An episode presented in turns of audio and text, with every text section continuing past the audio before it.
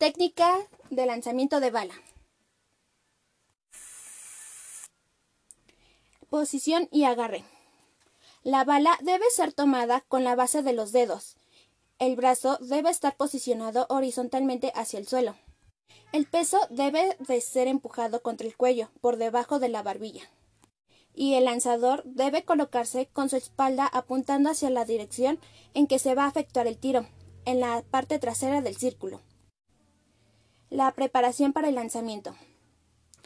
El centro de masa debe ser ubicado por debajo de su ubicación habitual, cercana a la pierna derecha.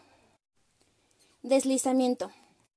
El atleta debe pivotar de manera que el centro de masa quede bajo próximo a la pierna derecha.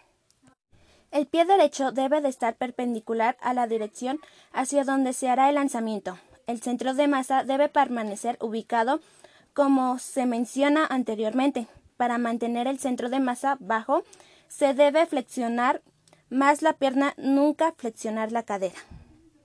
La pierna izquierda debe ser extendida para formar una superficie de base adecuada.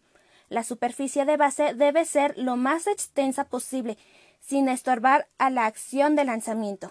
Mientras estas acciones están siendo realizadas, se debe girar el tronco de manera que la cabeza y los hombros del lanzador queden en una posición de 180 grados, mirando hacia la dirección en la que se lanza.